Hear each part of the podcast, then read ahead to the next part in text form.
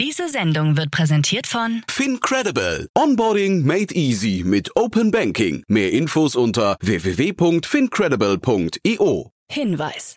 Startup Insider übernimmt keinerlei Haftung für die Richtigkeit börsenrelevanter und unternehmensbezogener Daten.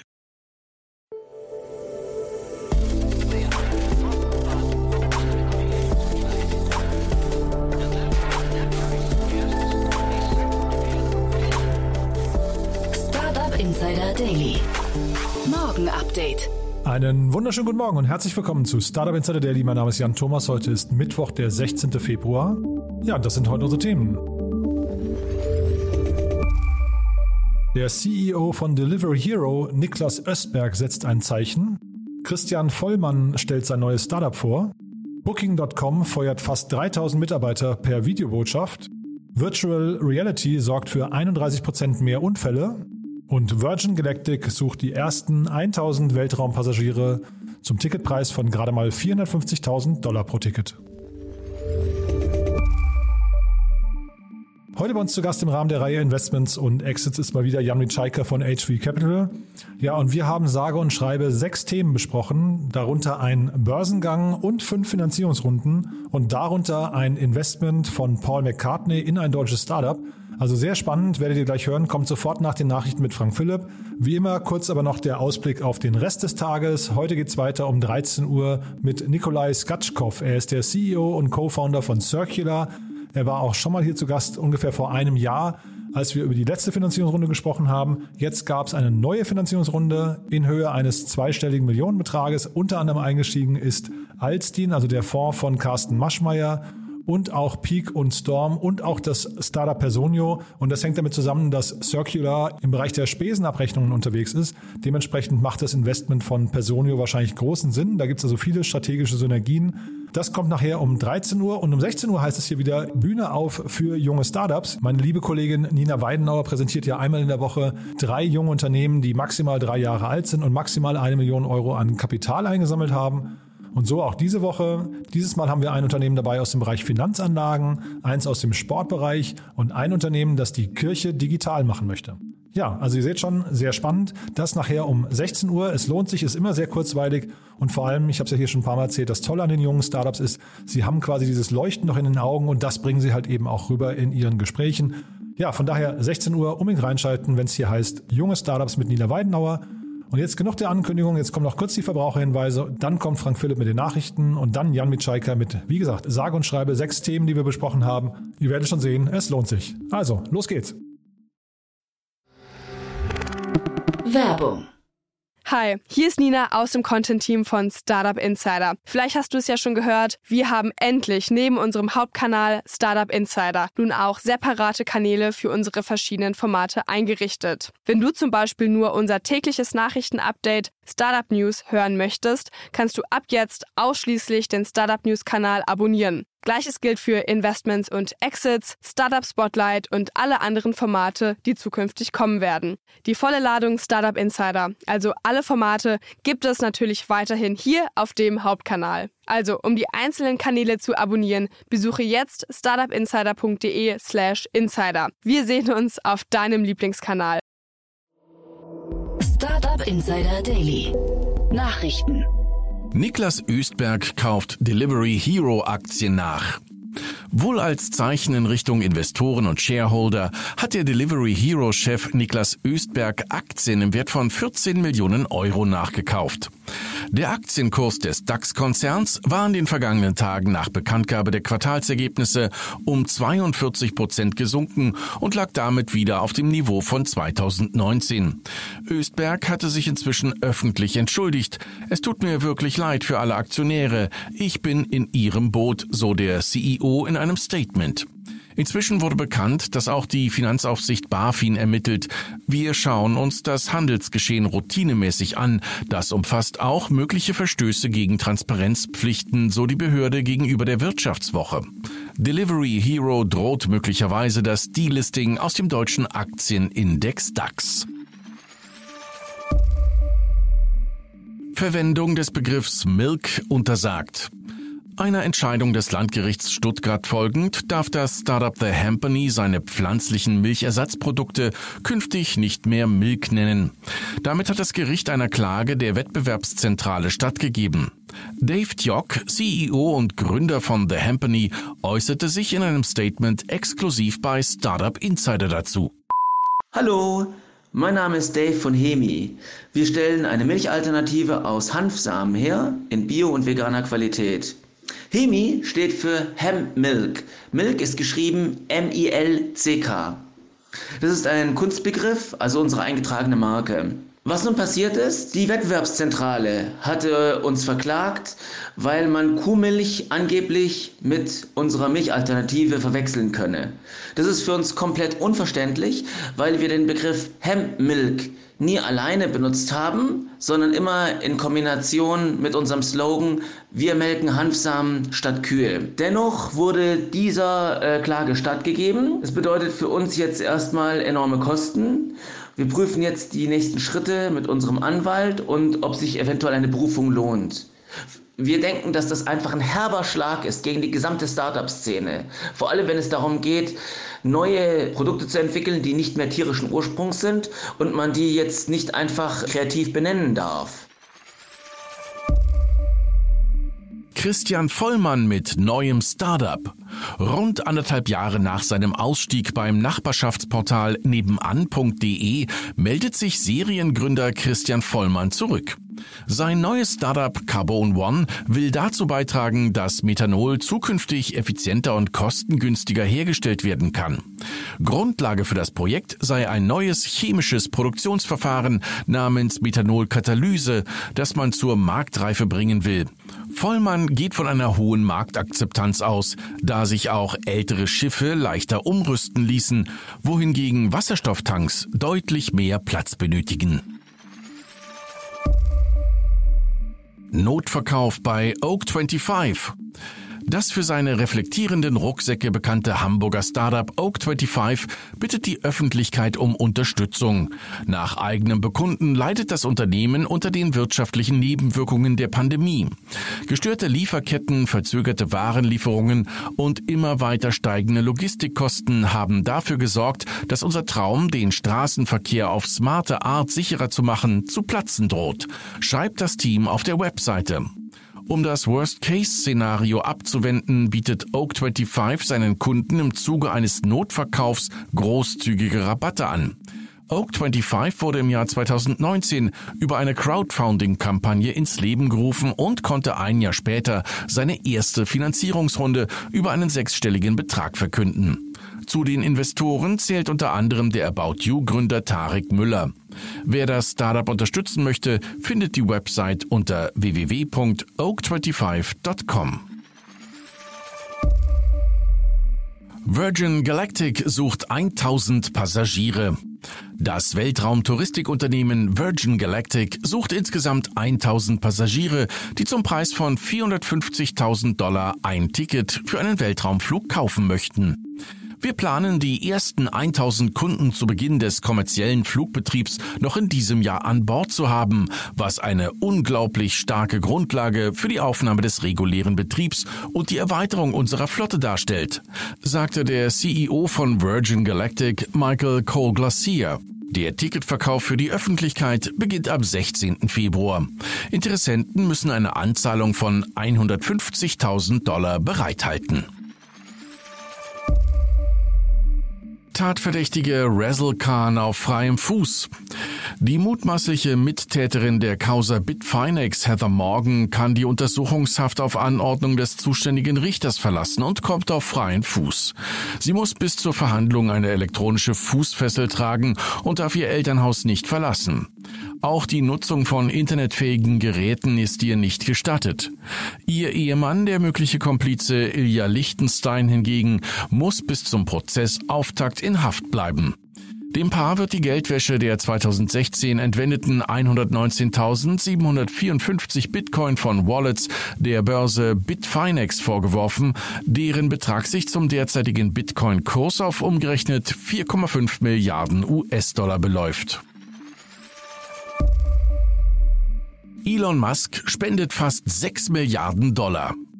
Tue Gutes und sprich darüber. Das scheint auch das Motto von Tesla-Chef Elon Musk zu sein. Dieser hatte im November 2021 mehr als 5 Millionen Tesla-Aktien im Wert von fast 6 Milliarden US-Dollar für wohltätige Zwecke gespendet. Allerdings hatte Musk über seine Spende kein Aufhebens gemacht. Vielmehr wurde die Spende im Zuge seiner Pflichtmitteilung an die Börsenaufsicht bekannt. Wem Musk das Geld gespendet hat, ist aus der Börsenmitteilung allerdings nicht zu erfahren. Der Milliardär hatte in der Vergangenheit immer wieder betont, dass Spenden möglichst anonym gegeben werden sollten. Booking.com feuert fast 3000 Mitarbeiter per Videobotschaft. Der Reiseveranstalter Booking.com hat per Videobotschaft rund 2700 seiner Mitarbeiter entlassen. Wie die Nachrichtenseite Dutch News berichtet, wurde die Nachricht über eine Videobotschaft von Booking.com CEO Glenn Vogel an die Mitarbeiter überbracht. Darin wurden diese darüber informiert, dass fast der gesamte Kundendienst zukünftig vom externen Anbieter Majorel übernommen werde.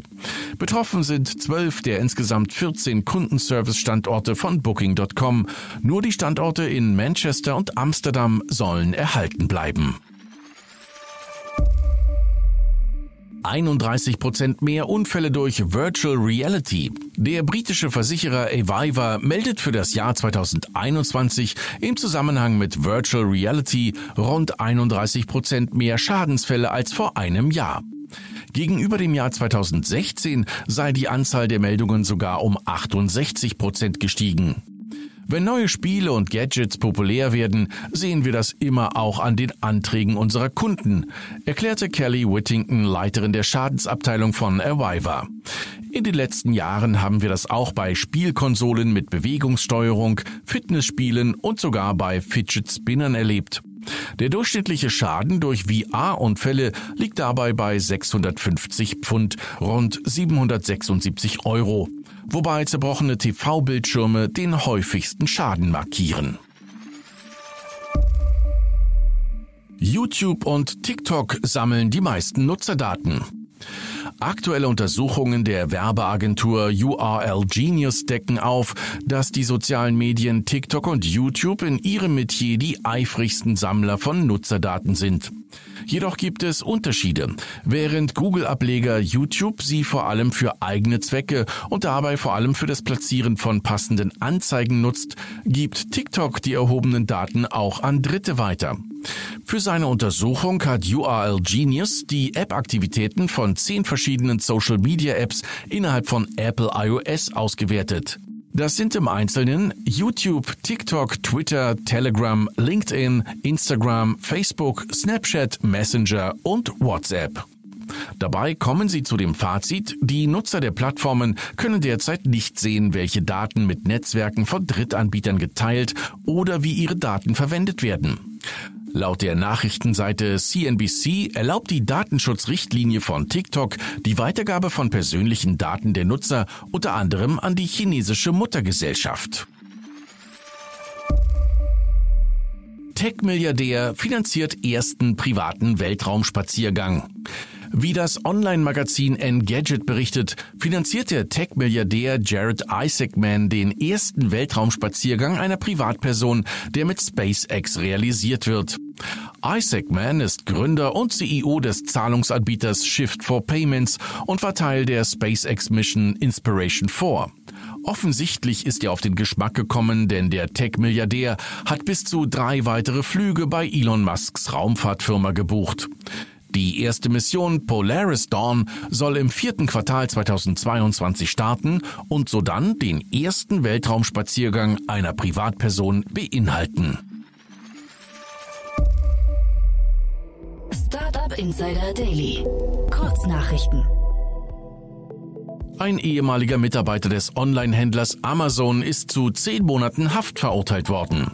Ihm und fünf weiteren Angeklagten wird vorgeworfen, Suchergebnisse auf Amazons Marketplace dank Insiderwissens über die Funktionsweise des Versandhändlers manipuliert zu haben. Den Wettbewerbsvorteil, den sich die betroffenen Händler damit verschafft haben sollen, schätzt das Justizministerium auf 100 Millionen Dollar. Der russische Internetkonzern Yandex hat seine Zahlen für das vierte Quartal und Geschäftsjahr 2021 veröffentlicht. Dabei konnte das hohe Umsatzwachstum erneut bestätigt werden. Der Umsatz wuchs demnach im Vergleich zum Vorjahr um 54 Prozent auf knapp 110,33 Milliarden russische Rubel. Apple-Chef Tim Cook höchstpersönlich hat das alternative Betriebssystem Android verbal attackiert. Dabei ging es ihm vor allem um die Sicherheit der beiden Betriebssysteme.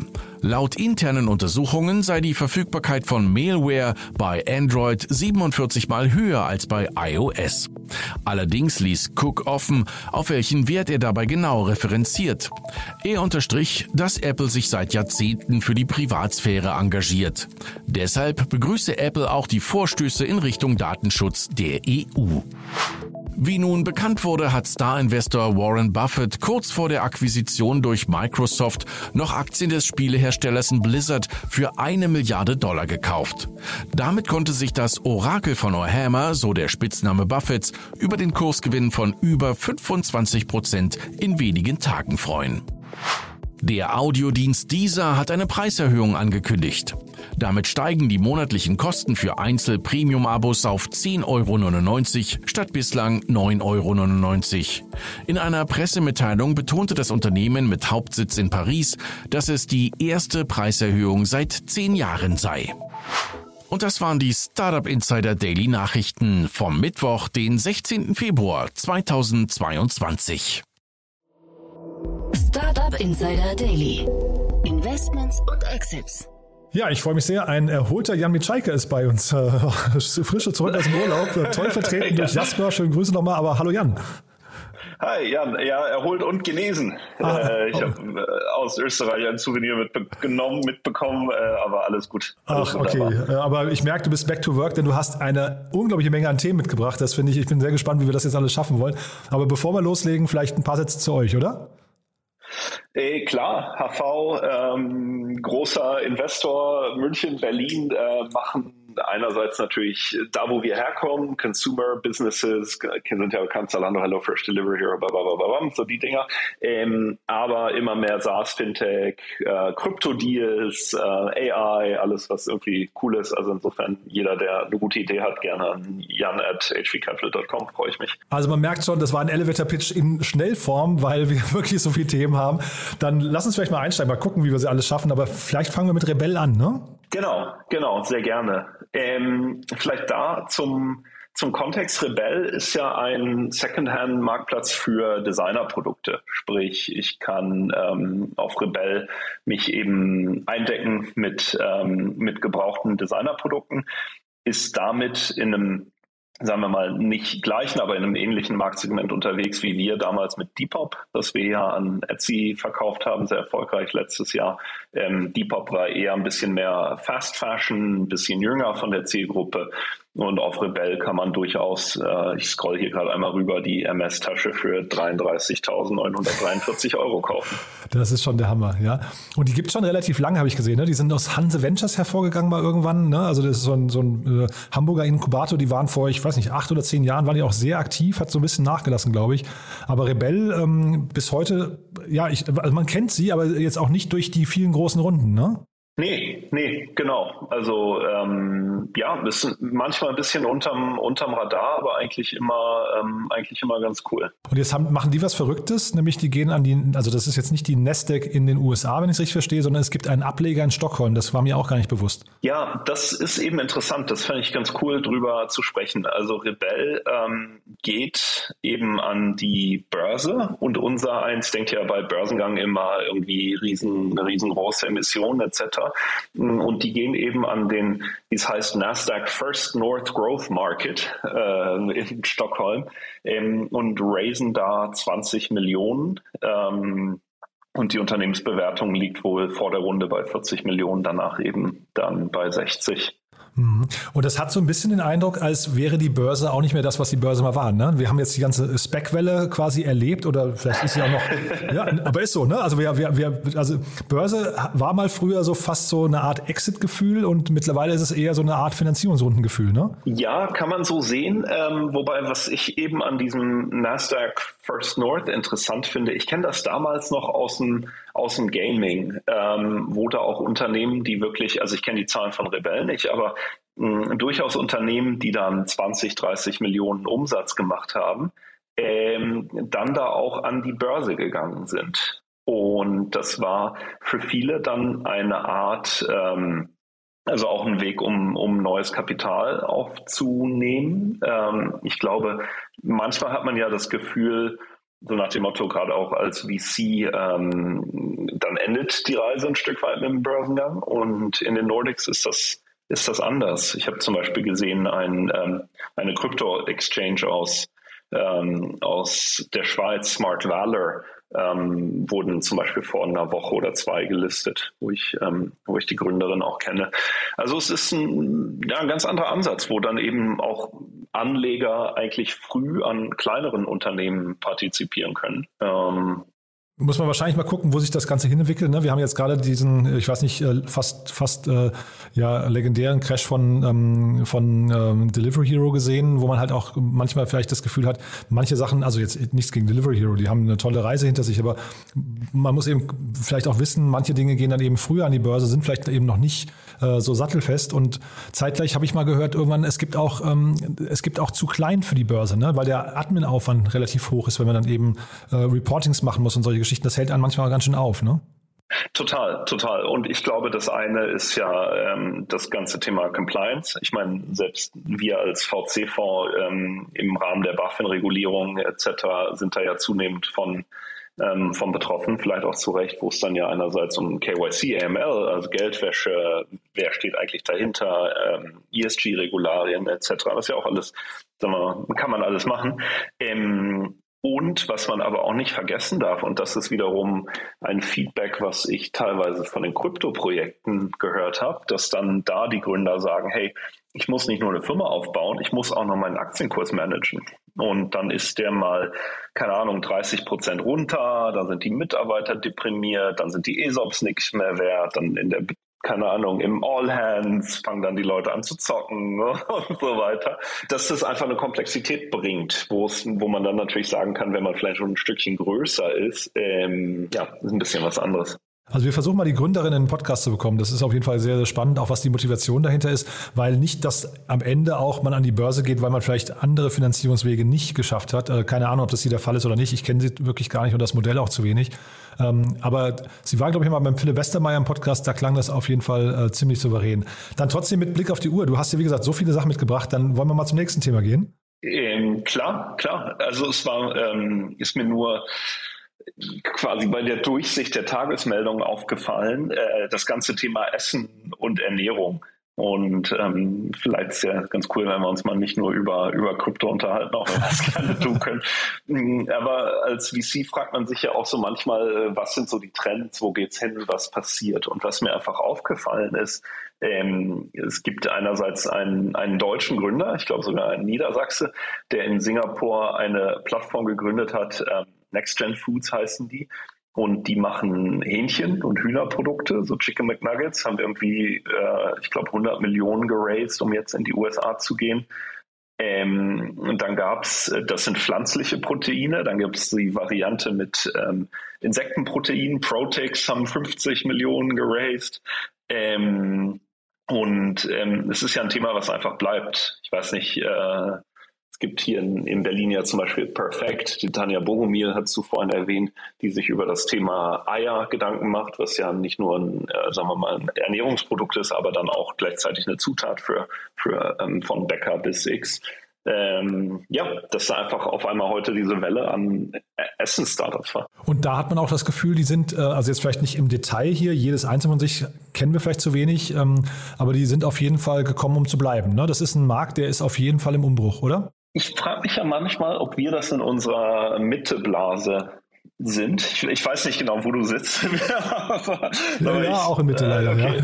Ja. Ähm, weil natürlich. Also leider wegen der Blase meine ich jetzt. Ne? Äh, weil ähm, natürlich eigentlich gemessen. Also ich habe irgendwann mich mal mit dem LEH, also Lebensmitteleinzelhandelmarkt, beschäftigt. Oder man kann ja noch mal einen Schritt höher anfangen zu sagen, okay, Menschen brauchen Kalorien. Ähm, und dafür geben wir halt einen sehr guten Teil unseres Einkommens aus. Und dann gibt es so das ganze Thema äh, Supermärkte, allein in Berlin schätzt man äh, Lebensmitteleinzelhandel 10 Milliarden. Also es ist ein Riesenmarkt. Ähm, und dazu kommen ja noch Restaurants, was ungefähr ein Drittel davon ähm, nochmal on top ist. Und insofern gibt es dann einfach immer mehr Schnitte. Und da macht dann natürlich Fleisch seinen Teil, dann gibt es ja die Milchproduktanbieter, dann gibt es das ganze Thema Ei. Ähm, ja, und so wird das halt nach und nach runtergeschnitten. Aber ich glaube, nach vorne raus, also klar, das ist jetzt die heutige äh, Sicht, aber ich glaube, nach vorne raus hat ja jeder verstanden, dass zum Beispiel Fleisch ein, ja, ich weiß nicht, ökologisch einfach ein, ein äh, also ökonomisch auch ein schwieriges Produkt, aber vor allem ökologisch von dem, von dem Fußabdruck her ein, ein Produkt ist, was eigentlich in der Vergangenheit ähm, zu stark im Fokus stand und wo man einfach umdenken muss. Ne? Deswegen glaube ich, das Thema Fleischersatz würde mich jetzt sehr wundern, wenn da nochmal eine, ich weiß nicht, eine, ähm, ein, ein, ein zweites Umdenken, wieder ein Rückbesinnen quasi auf die 90er, 2000er äh, Jahre kommen, wo man sagt, Fleisch, äh, Augen zu und durch, wir wollen, wir wollen alle unser tägliches Fleisch. Ja, ja, ja, total. Und es ist natürlich auch interessant, ähm, wie die Unternehmen sich da positionieren, aber gleichzeitig auch aus Investorenperspektive, weil ähm, das war auch eine Runde, die heute announced wurde, ähm, hat jetzt erstmal gar nichts mit dem Fleisch zu tun. Äh, Swappy, ähm, die möbeln alte iPhones letztendlich wieder auf und verkaufen die dann wieder und bringen dadurch die Sachen wieder in den Zyklus. Und ähm, Verdane, der ähm, ist ein Growth Equity Fund aus den Nordics, die da investiert haben, die zum Beispiel ziemlich weit vorne sind bei diesen ganzen ESG-Themen, ähm, die halt einfach sagen, sie bauen ein Portfolio, was, ähm, was neben der Rendite auch ähm, sozusagen eine grüne Dividende erwirtschaftet ähm, und die dann sagen in diesem Kontext von Backmarket, Swapper, Amazon Renew, Rebuy ähm, und wie sie alle heißen, dann sagen, hey cool, ähm, Swappy, ähm, ja, es hilft unsere Wirtschaft ein Stück weit zu dekarbonisieren. Ähm, und das ist natürlich dann eine These, die diesen Essence-Startups auch, sagen wir mal, unterliegt. Ja, also wahrscheinlich, also aus Nachhaltigkeitsgesichtspunkt hast du total recht. Ne? Wahrscheinlich würde ich trotzdem nochmal trennen, nicht jeder, der sein iPhone reparieren lässt oder ein gebrauchtes kauft, isst automatisch auch, ähm, weiß nicht, äh, Fleischersatzprodukte und umgekehrt. Ähm, aber bei, bei Swappy ist tatsächlich so, wir hatten jetzt äh, Swappy oder Swapple, ich weiß gar nicht, wie sie heißen. Ähm, Swappy. auf jeden Fall in den letzten, ja, äh, in den letzten Tagen ging auch die Meldung rum, dass Menschen auch generell ihre, ihre Telefone, ihre Smartphones länger behalten verhalten als früher. Das heißt, dieser Wunsch nach dem Neuen, ähm, da, das ist ja der, sagen wir, die, die subtile, äh, ähm, äh, unterschwellige Logik dahinter ist ja auch, wir wollen quasi nicht äh, die, die, was sagen wir, alles, alles überkonsumieren, sondern so ein bisschen mehr Vernunft einkehren lassen. Und das schwingt, glaube ich, bei all diesen Themen mit, ne? Das wurde sogar erwähnt, jetzt um den, um die Brücke wieder zurückzuschlagen zu Rebel, weil das natürlich auch gleichzeitig ein Thema ist, was ja ähm, was ja vom ökologischen Abdruck her positiv ist. Ähm, wenn ich einfach anstatt bei, ich will jetzt nicht Primark sagen, aber anstatt halt irgendwie Schrott zu kaufen und einmal zu tragen, ähm, dann eben diese Sachen, dass Kleidungsstücke vielleicht auch drei Leben haben und nicht nur ein. Äh, total, ne? Wobei man wahrscheinlich bei Luxus generell fragen muss, inwieweit hat das was mit Nachhaltigkeit zu tun. Also viele äh, müssen wir jetzt nicht vertiefen, aber ich meine, man hat ja oft so ein bisschen auch so ein, so ein Green Labeling, ne? so ein Greenwashing, wo ich ein paar Fragezeichen dran machen würde. Wenn ich jetzt also vergleiche hier mit, mit äh, äh dem, dem äh, Timo Recker, diesem Gründer Next Gen Foods, äh, haben wir noch gar nicht erwähnt, ne? da ist Paul McCartney eingestiegen, hast du, glaube ich, gar nicht gesagt. Das ist ja auch, auch nochmal echt eine Hausnummer. Ähm, das sind, glaube ich, Trends, die, die äh, eher davon zeugen, dass da, dass da auch irgendwie, äh, weiß nicht, Überzeugungstäter hinter zugreifen. Bei einem Luxusprodukt würde ich ein Fragezeichen machen. Das stimmt. Ich glaube auch, die, ähm, vielleicht um die, die Investorenseite da ähm, nochmal, sagen wir mal, eine Sache zu zu beleuchten. Es gibt von der EU eine neue Regulierung, die in diesem Jahr rauskommt. Das nennt sich SFDR, Sustainable Finance Disclosure Regulation. Das ist ein wahnsinnig spannendes Thema. Und da müssen zum Beispiel alle Fonds sagen, ob sie Klasse 6, 8 oder 9 sind. 6 nennt man braun, ähm, 8 ist leicht grün und 9 ist grün. Aha. Makes sense? Ja, ja. Ne? Also entweder braun, leicht grün oder Aha. grün. Ähm, wir diskutieren das gerade auch für unseren nächsten Fonds, wo wir uns da einsortieren. Und ähm, es wird im Moment auch vom Regulator immer mehr gepusht, dass ähm, Finanzintermediäre wie wir ähm, da dann eben auch anfangen, Farbe zu bekennen. Und ich glaube, das wird eben dann auch nochmal, und das ist ja auch der Sinn dahinter, ähm, diesen Art von Unternehmen Aufwind geben. Und das heißt, ihr würdet euch dementsprechend dann auch bestimmten Kriterien unterwerfen und sagen, also wenn wir äh, sechs, acht oder neun sind, bedeutet das quasi auch damit verbunden sind eure Investmentkriterien? Genau, genau. Und auch wie wir intern, äh, also unsere Governance intern, wie wir auswählen, wie wir die betreuen, ähm, etc. Und in welche Branchen wir investieren. Und weil wir ja gerade über Luxus und Essen gesprochen haben, da gab es heute noch eine Runde, ne? die hast du auch gesehen. Äh, Voila, das ist eigentlich genau die Schnittmenge von beiden, ne? Genau, genau. Ähm, interessante Runde. Ich hatte ehrlicherweise, ich muss später mal im CRM gucken, ob ich es ob ich's nicht gesehen habe, ob wir es nicht gesehen haben, was natürlich irgendwie ein Drama wäre. Dann ähm, aber ähm, was da ähm, interessant ist, ähm, voilà, die Idee ist eben, dass ähm, sie, also Voila geht Partnerschaften ein mit ähm, Top-Restaurants, hier Cookies and Cream in Berlin zum Beispiel oder irgendwelchen Michelin ähm, Restaurants und liefern mir dann das nach Hause. Und ähm, wir haben das lustigerweise mit dem Cookies and Cream vor anderthalb Jahren gemacht oder vor einem Jahr zur HV Weihnachtsfeier, die komplett virtuell war. Da hat halt jeder eine Box bekommen mit wirklich gutem Essen, ähm, was man sich dann zu Hause nochmal anrichten konnte. Ist äh, also auch total spannend, äh, eine fast 9 Millionen Dollar Runde. Ne? Ähm, äh, das heißt, das Unternehmen, ich kannte die auch vorher nicht, das, die sind schon ein bisschen, bisschen weiter demnach wohl schon. Ich habe mich da gefragt, also ich, ich würde es jetzt nicht zerreißen wollen, aber ich habe mich an manchen Punkt gefragt, ist das jetzt vielleicht eben so ein Corona-Thema ähm, und Sie haben deswegen eben Rückenwind, so wie bei eurer Weihnachtsfeier, weil eigentlich sehen wir uns ja auch wieder danach zurück, dann irgendwie mal eine Weihnachtsfeier in Person, also mit persönlichen Kontakt zu machen und dann würde halt so ein Modell vielleicht nicht mehr funktionieren. Und und zeitgleich gab es ja so ein Modell auch schon mal vor einigen Jahren, ähm, Eating with the Chefs. Das klingt relativ ähnlich, ne? So wie ich es verstanden habe, ja. Eating with the Chefs war ja auch eine ähm, HV Capital Beteiligung. Ähm, Genau. Und ähm, ich kenne jetzt die Details bei Voila nicht, aber ich glaube, es war auch was, worüber wir uns ja ein paar Mal, was du auch schon erwähnt hast, dass oft einfach auch um Timing geht. Und ähm, Gleichzeitig eine ganze Zeit lang hieß es ja immer so, ah, Local Business ist irgendwie doof und schwierig und ähm, etc. Aber jetzt sieht man zum Beispiel alles rund um Restaurants. Also ich, ich sehe das selber, ähm, wir sind bei Alfin beteiligt, ähm, sehr gut laufende Firma, die ähm, so Marketing für Restaurants macht. Dann gibt's so die Deliveracts, ähm, die ganzen Payment Provider, die ähm, Ordersysteme etc alle sagen irgendwie, wahrscheinlich wird sich die Welt der Restaurants schon ändern ähm, post-Corona. Ähm, aber es ist halt einfach so ein Riesenbereich mm, und dass da sehr viel ja, Aktivität jetzt ist. Und für mich ist Voila dann natürlich eine, eine andere Idee nochmal, eben eher aus dem Premium-Segment die Sachen nach Hause zu bringen. Ähm, ja, let's see, ne? Ja, also Idee ist, wenn ich es richtig verstehe, man bekommt eben das Essen nach Hause geliefert, in, äh, also relativ vorgekocht, abgepackt und so weiter, äh, viel, viel Verpackungsmüll, glaube ich. Ähm, ich frage mich da halt bei der, bei der Kundentreue, also wie oft macht man das tatsächlich? Ne? Du hast jetzt bei euch gesagt Weihnachtsfeier, aber dann macht man das mehr als ein, zwei Mal im Jahr und ist dann die, sind dann die Kundenakquisekosten, laufen die auch hinterher irgendwann ins Positive? Weil ich, ich kann mir vorstellen, du musst die Kunden eigentlich immer wieder auf neue, aufs Neue reaktivieren. Mhm, das ist eine interessante Frage wahrscheinlich. Also ich nehme an, die Hypothese wird sein, dass die Restaurants das selber vermarkten ähm, die, die, die, die eine Reichweite haben, weil dadurch ähm, machen die sich natürlich ein Stück weit unabhängig von, von ihrem Ladenlokal und von der Kapazität und den, den Kellnern etc. Und im Moment ist ja auch das ein Riesenengpass, ähm, Personal zu finden.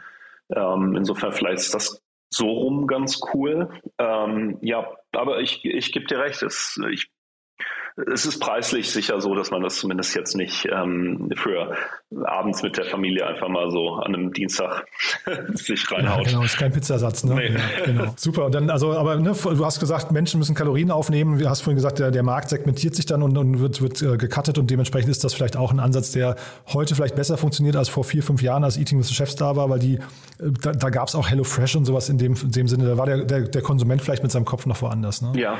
Ähm, Du hast aber noch ein anderes Thema mitgebracht, das wir vielleicht zum, zum Schluss noch kurz besprechen wollen. Sharpist, ne? Genau, das wollte ich nur, nur kurz erwähnen. Äh, wir versuchen ja hier auch mal einen breiten Blick auf die, auf die Runde des Tages zu machen. Ähm, vielleicht Sharpist, ähm, ganz kurz zum, zum Hintergrund. Es ist eine Firma, die es jetzt auch, ich glaube, drei Jahre gibt, die eben eine digitale Lernplattform für, für Mitarbeiter ähm, entwickelt hat. und haben jetzt eine 20 Millionen Runde geraced. Hm. Einerseits Endite, ähm, Capnamic und dann wohl auch die bestehenden Investoren. Und ähm, was da ganz interessant ist, was wir ja bei CoachUp auch sehen, wo, ähm, eben beteiligt ist, ist, ähm, wir sind, es gibt nicht mehr ähm, ein, also im Portfolio auch, die Anzahl offener Jobs ist Peak ever. Wir sehen Gehaltssprünge year on year, ähm, die deutlich über 10 Prozent sind und es gibt einfach einen kompletten Mangel an, an Arbeitskräften ähm, da draußen. Und deswegen sind natürlich so Themen wie CoachUp und Sharpist eben, wir haben im Moment starken Rückenwind. Ähm, die einerseits natürlich als, als ähm, Tool benutzt werden, um Leute anzuziehen und dann gleichzeitig natürlich irgendwie die Hoffnung ist, dass der der Turnover geringer ist, einfach weil man seine Leute irgendwie engagierter, motivierter und integrierter irgendwie hält. Ja, macht total Sinn. Also, CoachUp haben wir hier in den letzten Tagen ähm, auch schon besprochen, weil die ja gerade Clayton übernommen haben. Genau. Die, haben also, genau. die sind auf Einkaufstour, hat man das, Gefühl. Die hatten ja gerade auch den französischen Mitbewerber, Move, nee, äh, vergessen, wie sie hießen. Ja, ähm, Move, ja. ja. Also den, den, den, ja, den Marktführer übernommen dort. Also man sieht, der, der Markt ist total in Bewegung und das, was du gerade sagst, dem kann ich total zustimmen. Ähm, jeden, den ich hier frage, ob sie Mitarbeiter suchen, jeder sagt, ja, natürlich, wir finden keine. Ne? Ja, es ist, es ist wirklich draußen, es ist wirklich schwierig draußen. Ähm, ich bin vor allem mal gespannt, hatten wir beide uns ja vor ein paar Wochen auch mal drüber unterhalten, was dieses ganze Remote heißt, weil das kann ja auch einerseits macht es natürlich für die Unternehmen einfach, global zu heiren, aber es macht natürlich auch für die, ist für die Mitarbeiter einfacher, global äh, zu suchen. Und ähm, ich höre mittlerweile, ich habe eine Firma, die haben ein Entwicklungszentrum in Kiew und ähm, die zahlen mehr oder weniger San Francisco Gehälter. Echt? Ja, ist ja, ja da haben dann so ein Head, Head, of Data Science, hat dann Fahrer und einen Koch. Gibt's ja nicht. Okay, krass. Das heißt, da hat sich die Welt auch nochmal verändert in den letzten zwei, drei Jahren, ne? Du, ich freue mich ja für die Leute. Aber ja, und da ja. spielen dann eben genau solche Modelle. Ich kenne jetzt Sharpist im, im Detail nicht, aber wahrscheinlich ist es relativ kompetitiv ne, zu, zu CoachUp. Die, die Frage da wäre für mich halt einfach nur, wie viele Modelle von denen können koexistieren. Hat man jetzt deswegen auch mit Clayton ja gesehen und dem französischen Mitbewerber, der übernommen wurde. Das konsolidiert sich schon ein bisschen. Ne? Da, da werden auch schon Unternehmen aufgekauft, um auch sich gegen den, der US-Wettbewerber kommt ja auch nach, nach Deutschland, also um sich dagegen auch zu wappnen. Ne? Also unsere, ähm, unsere Hypothese ist da ja, dass eine HR-Abteilung nicht unendlich viele dieser Tools kaufen wird. Ähm, und ich habe gleichzeitig natürlich starke Netzwerkeffekte auf der Coach-Seite, weil ich da, wenn ich da ein breites, tiefes Angebot an Coaches habe, ist es für die Unternehmen gut. Gleichzeitig muss ich die ja auch auslasten. Ähm, und deswegen unterstützen wir da diese Einkaufstour von CoachHub, ähm, die einfach sagen, okay, ich ähm, ja, das ist ja so ein, eigentlich ein relativ typisches VC und vor allem auch HV-Playbook, ähm, dass man eben über, über die Expansion, über Akquisitionen dann internationalisiert. Cool, also hier 20 Millionen, ne, ähm, das klingt trotzdem super. Ich werde auch mal versuchen, den Podcast zu bekommen, weil es klingt echt nach einer, nach einer spannenden Runde. Und ja, dann würde ich sagen, sind wir für den Moment durch. Ne? Oder also ich, ich frage jetzt nicht, haben wir was Wichtiges vergessen, weil natürlich könnten wir jedes Thema nochmal vertiefen, aber das war ein super Rundumschlag, finde ich. Ne? Ja, einmal im Schnelldurchlauf. Ja. Äh, ja. Hat großen Spaß gemacht. Protein bis hin zu ja, der ja, Börse in Stockholm. Und, und wie gesagt, toll, also hier Timo Recker, äh, nie, nie gehört vorher, ne, der Gründer von NextGen Foods da in Singapur, das ist mega spannend. Äh, und auch Volar, also dass einem solche Sachen jetzt mal eben dann, äh, dann doch erst heute unterkommen, ist auch spannend. Aber super. Jan, hat mir großen Spaß gemacht. Danke dir. Danke. Werbung. Hi, ist Paul. Product Manager bei Startup Insider. Willst du wissen, welche Startups aus Hamburg, Mannheim oder vielleicht auch Bielefeld sich mit künstlicher Intelligenz beschäftigen? Oder wie zum Beispiel das Portfolio von Earlybird oder HV Capital aussieht? Entdecke all das und noch viel mehr auf unserer Plattform. Kostenlos und ohne Begrenzungen. Unsere Datenbank umfasst über 20.000 Profile aller relevanten Startups, Investoren und Personen, die darauf warten, von dir entdeckt zu werden. Also, wenn ich dein Interesse geweckt habe, schau einfach mal auf unserer Plattform vorbei unter startupinsider.de/slash insider. Danke dir. Startup Insider Daily, der tägliche Nachrichtenpodcast der deutschen Startup-Szene. Ja, das war Jan Mitschaiker von HV Capital und damit sind wir durch für heute Morgen. Aber nachher geht's weiter, ich habe es ja schon gesagt, um 13 Uhr mit Nikolai Skatschkov, dem CEO und Co-Founder von Circular. Da sprechen wir über ein Investment im zweistelligen Millionenbereich und äh, ja, dann um 16 Uhr, wie angekündigt, Nina Weidenauer mit unserem Format Junge Startups. Ist ein tolles Format und wieder drei tolle Gäste, dieses Mal aus dem Bereich der Finanzanlagen, dann aus dem Bereich des Sports und ein Startup, das die Kirche digital machen möchte. Ja, ihr seht schon, es lohnt sich. Von daher, ich freue mich, wenn wir uns nachher wieder hören. Bis dahin, euch erstmal einen wunderschönen Tag. Tschüss. Diese Sendung wurde präsentiert von Fincredible. Onboarding made easy mit Open Banking. Mehr Infos unter www.fincredible.io.